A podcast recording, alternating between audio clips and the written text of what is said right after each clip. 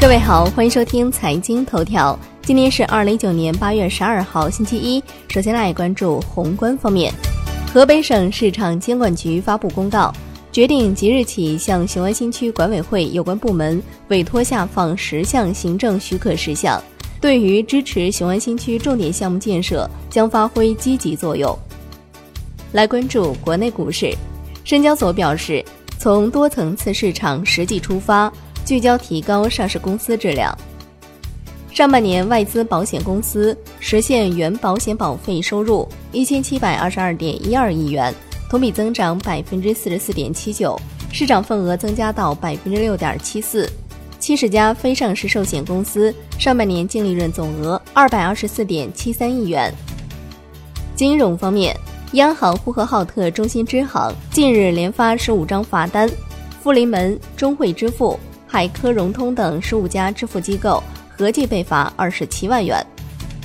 证券时报报道，有业内人士透露，浮动管理费率基金正式指引即将出炉，多家基金公司已经在筹备相关产品，只待正式开闸。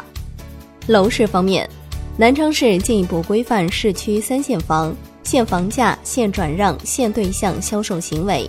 要求当期所有房源摇号。确定购买对象资格名单。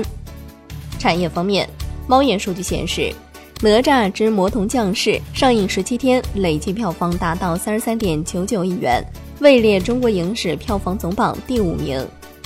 海外方面，摩根大通表示，美联储将需在不久之后重启量化宽松。来关注国际股市，新华社的消息，由于美国经济持续扩张。加上特朗普政府税改影响，过去一年多来，美国企业将大量现金投入到回购股票当中。商品方面，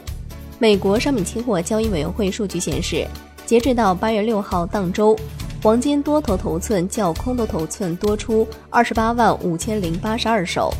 净多头头寸升至二零一六年七月以来新高，主要受到金价大涨提振。中证网的消息。二十号，交期货将在上海国际能源交易中心正式亮相，这是继原油期货之后推出的第二个国际化商品。债券方面，人民币对美元汇率破七，但中国债券吸引力不减，外资持仓量突破两万亿大关。最后来关注外汇方面，IMF 中国第四条款磋商报告，加强汇率弹性，不建议放松货币政策。针对金融方面。建议在二十年来首次公开银行接管之后，小型银行的风险规避情绪上升，重点是避免出现监管后退，应继续推进结构性监管改革，以降低依然高企的脆弱性，同时加强银行资本。好的，以上就是今天财经头条的全部内容，感谢您的收听，明天同一时间再见哦。